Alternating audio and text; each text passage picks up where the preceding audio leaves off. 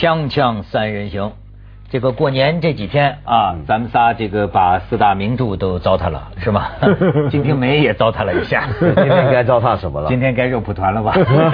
想得美！哎，今天我也讲的很雅的。我跟你说，我想到咱们讲这个过程当中啊，我也想到，就现在有些文人呐，这个有感慨。我那天就看见有个微博，他在感慨，他说呀。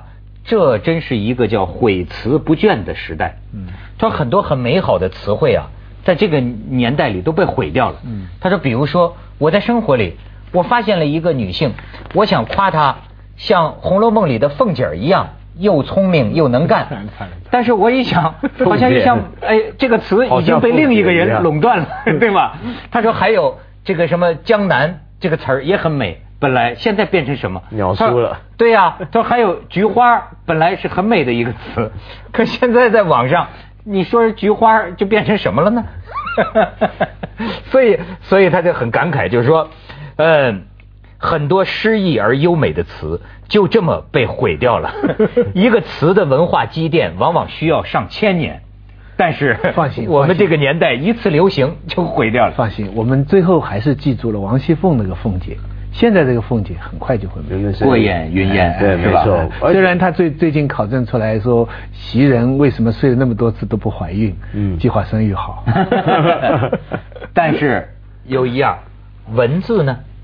嗯，文字呢？嗯，恐怕我们以前的文字啊，嗯，离我们慢慢的就远了。嗯，哦，这个倒是，这个倒是一个非常大的。问题就是电脑这个东西出来以后啊，将来因为以前我们还是用笔嘛，就算我们毛笔字不会写，我们用钢笔啊，嗯，我们小时候也还学过什么柳公权啊，什么对对不对？这个这个颜真卿啊，对不对？嗯。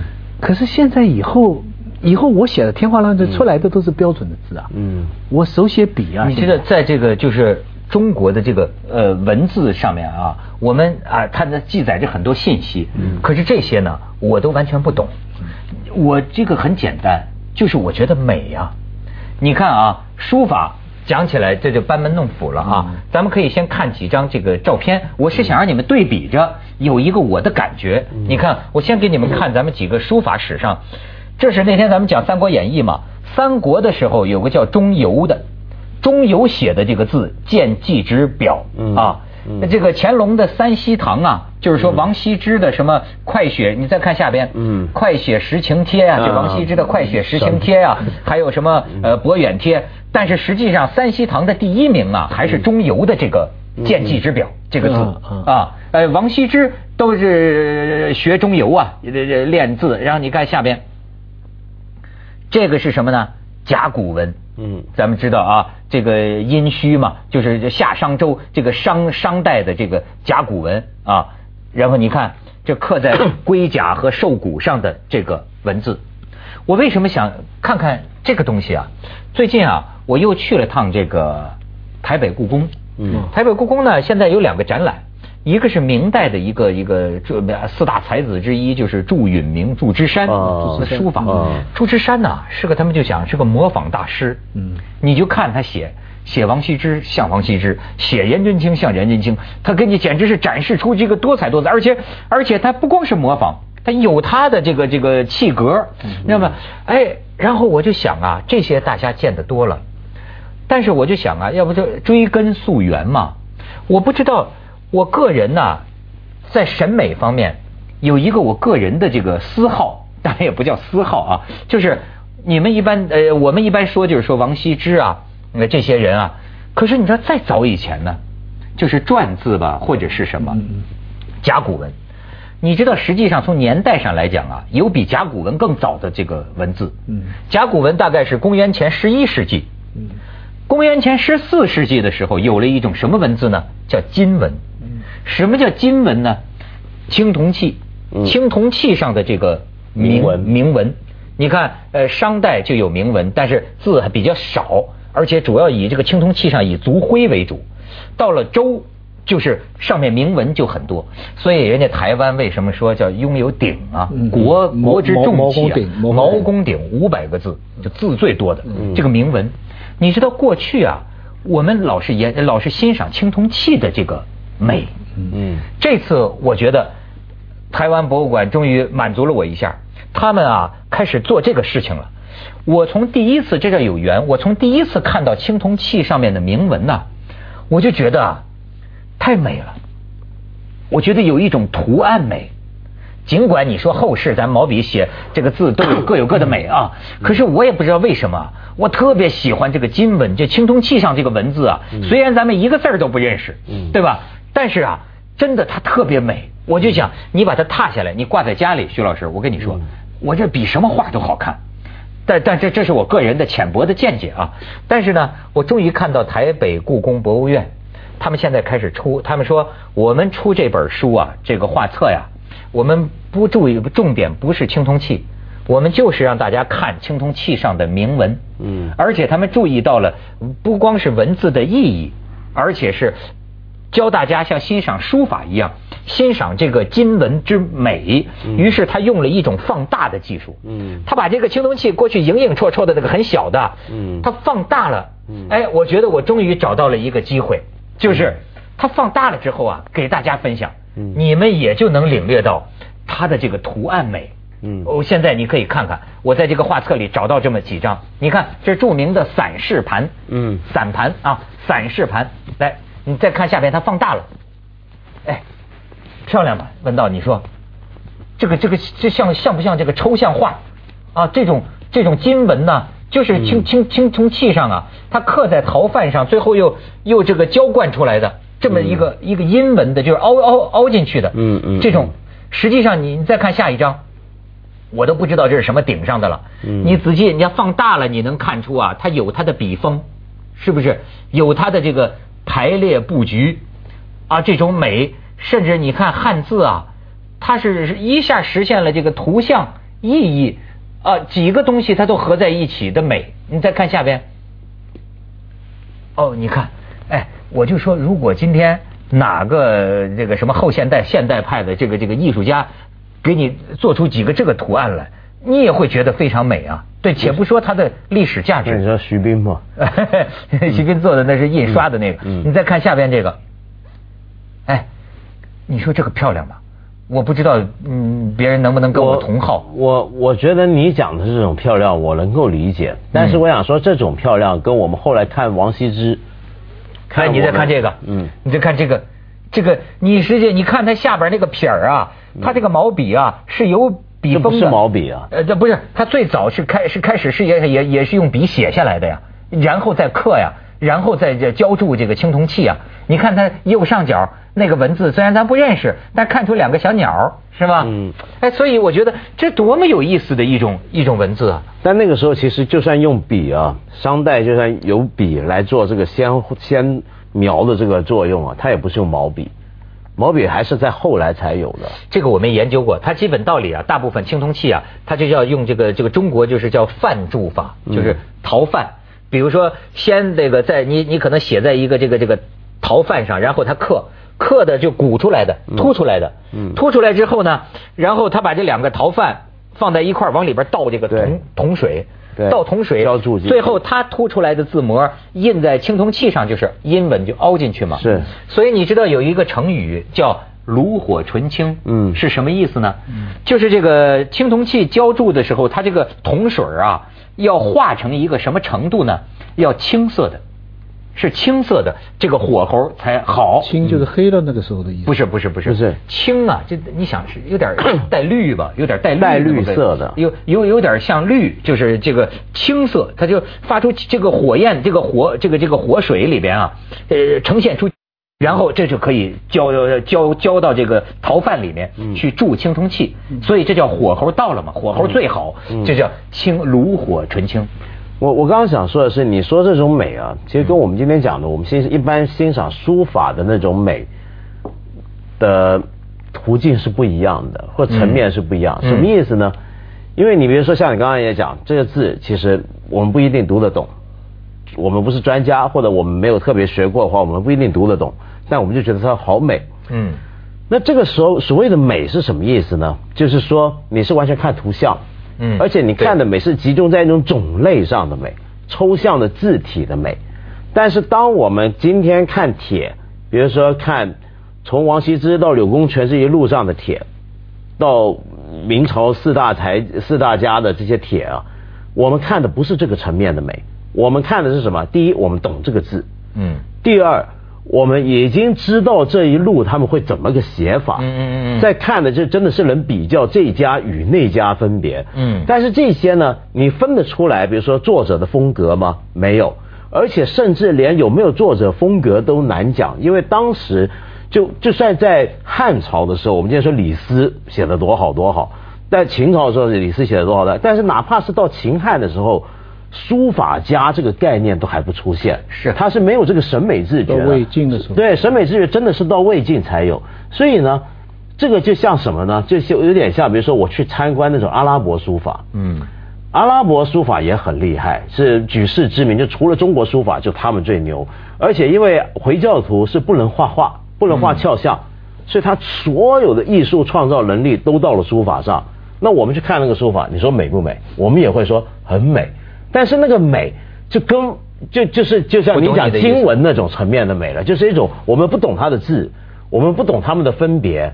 不懂它的风风格流变，但是我们仍然觉得它美。就是书转内上，首先是书，然后才是画。嗯。那么照这种情况呢，我们等于直接在看画了。嗯。常常有时候是一种美学误解。嗯。呃，我现在有的商店，比如香港，我记得有一家那个餐厅啊，他就造了很多字，那个字是他造出来的，就像刚才那种效果。你一进去啊，你就觉得好像很有古典文化复兴的感觉。嗯。但其实他这个字都是他人为造出来，没有这个字。学徐冰嘛。哎，他没就造出来，那就变成一种画。那个呃，这样的一种美，有时候是这样，就是说有时候会形成一个风气。比方说，我们以前讲过一个，我们现在到讲希腊的艺术，它必定是乳白色。嗯。就乳白色，其实呢。他现在你要讲现实状况呢，它不是乳白色，它也黑了。你你你你比方说那个那个雅雅典上面的那个哈，它今天的情况，它跟罗马一样，它也是风吹雨打黑掉。嗯。它用一种激光的东西把它整成乳白色。嗯。但是乳白色又不是它当初的颜色，因为当初的颜色它放在旁边是五颜六色的。嗯。对，甚至很熟艳。哎，就是跟我们现在的普陀山一样的。嗯。所以它为什么既不恢复到五颜六色？又不保持到现在的，那你就保持吧。你像罗马一样就保持黑吧。他他要这个乳白色，就是因为在我们心目当中，从但丁开始的古希腊的艺术就是那种乳白色。这就这个就是一种审美的期待了，对不对？我你你觉得是不是这样？这个这个问题学问太深了，咱们先去一下广告。锵锵三人行，广告之后见。他这个金文呢，当然我们不知道是谁写的。但是呢，我们可以期待，或者说可以想象，是写的最好的人写的，因为这个青铜器啊，是当时是个礼仪重器，对，那就是非常稀缺的资源，国家那就是战略储备，战略储备就铸一个青铜器啊，那是一个国家的大事，嗯，所以一定是最高的这个当时的最高的工艺水准，而且非常少，对吗？能在上面写字的，一定代表着当时最高的水准，而且呢，它有一个就是。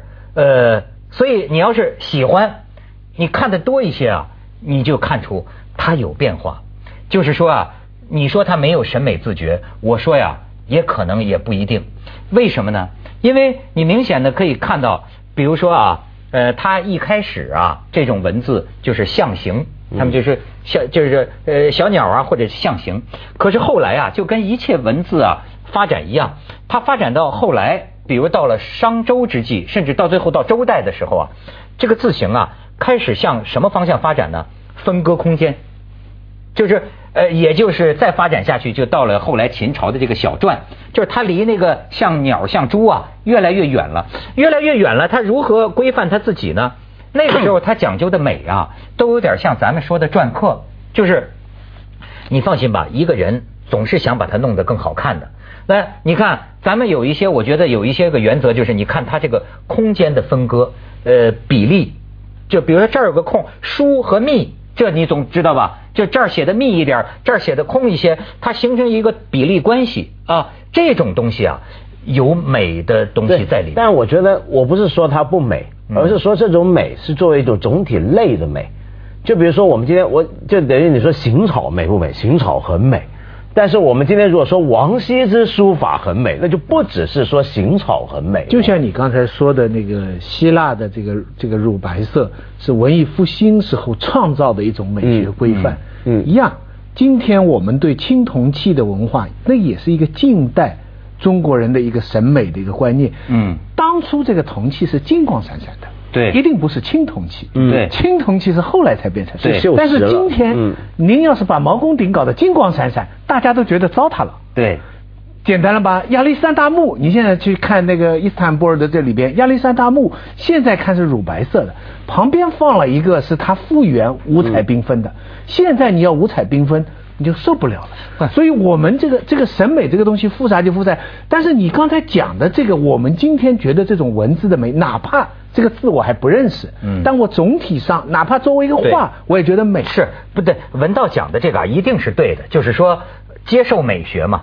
我不管你是什么意思，但是我觉得美啊，嗯对吧？那你文革的时候写的很多大字报，你也可以现在拿来给我看看。我说那个不美啊，你那个字写的好看才叫美啊，对吗？你公审大会上也写人的名字，打个叉那个，那我确实不能引起美感。那但是这个引起了我的美感，当然它的原意是什么？嗯。它原本是怎么想的？不知道，嗯。但是你知道，你研究它啊，你能看出很多东西。比方说啊，它一开始在商代。它叫做什么呢？这个雄肆就有一定的放肆性。啊，但是后期转变呢，叫规整婉秀，就是这个字啊越来越规整，而且这个笔笔道啊，到后来出现一种叫玉柱体，柱就是筷子的意思，玉柱体，就是说这个笔道都像一个呃筷子一样，你知道吗？哎，就是它越来越规整，哎。那个时候，他开始觉得，至少他觉得这样更好。他他在变化，甚至是你知道吗？有些呃这个字啊，写的都都这这广广州话叫没左，就散了。我看他们这个专家说啊，说这样有些贵族的这个鼎啊，这个字体的这个这个涣散，涣散啊，也能看得出来啊。这个到了东周末期，呃，到春秋之这那那个时候、啊，奴隶主阶级走向衰亡。呃，不是，这就整个就是反映出可能有点这种礼崩乐坏啊，或者精神不振呐、等等，能够哎，他们这么理解。可是哎我我我我看这些东问题啊，我首先都是非常唯物的来看。什么叫我就我尽量不做这种精神解释。哎，咱们去一下广告，锵锵三人行，广告之后见。哎，文道，因为我想说的就是说，中国文字字体上几次重大的变化，多半是跟材料还有沟通的需要而演变的。你从竹简，从这个竹简到布帛到纸张，这里面都伴随着重要的字体的变化。嗯那么到后来楷书的盛行，主要是因为反过来是有印刷的出现，那种规整的需要更更大了，而且是四字的阶层扩散了，所以整个规范化越来越明显。楷书是最工整，在一个格子里面，所以我觉得这是一个真正影响字体变化的，往往是这样的一些东西，是物质，它用什么材料写，写在什么东西上头，那个东西的性质怎么样。然后它这个东西写给谁看，有多少人看，它有多少复制的可能，这些东西会改变。如果如果这个理论成立的话，那目前就两个问题出现。第一，我们的汉字这个简化字哈，嗯是不是跟材料有关？完全是跟政治管制有关。嗯所以就违反了你刚才讲的什么漂亮啊、美学很多原则，那个简化字变得非常难干，是是是对不对？第二，现在真的出现了一个材料的变化了，就是现在这个这个文字不在纸上出现了，从诞生到最后消费的全过程都跟纸无关，对跟笔无关了。对那它必定会对汉字的各种方面会产生影响。那这个有没有人去做深入的研究？我觉得这种课题，我觉得必非定必定一定会是的必定是很重要的影响。但是呢，其实我就自私的讲，这个玩意儿啊，谁吃亏谁知道，你知道吗？就是说，哎呀，中国的这个文字曾经啊，它有那么一个美学意义在上面。哎，有一种世界上有一种文字，又看了意思。你看那个苏东坡他们给人写个信，又看了意思，又看了画，他长期得到美的享受。嗯呃，哎，曾经存在过这么一种东西，但是现在分分散。我我我父亲一直跟我说，他他年轻的时候就收到人家跟他说“汉字不灭，中国必亡”。他晚年的时候跟我说：“中国可亡，汉字不灭。哎，”只要汉字不灭，中国就不会亡。嗯，中国多少年来这个东西都存在。嗯，国是一个政治体。换来换去，改朝换代有什么？我们的汉字是不亡。汉汉字在是在变化发展当中，跟现在的电脑字体哈。但我说的就是过去手写的东西啊，它有一种美的含义。当然，这个好像就完了。没有，现在还会进一步完的，文涛。现在还会进一步完，为什么？因为原来印刷书呢，字体的选择有几百种，对，它也考究的。但现在全部变成手机。接着下来为您播出《西安楼冠文明启示录》。对，现在您们最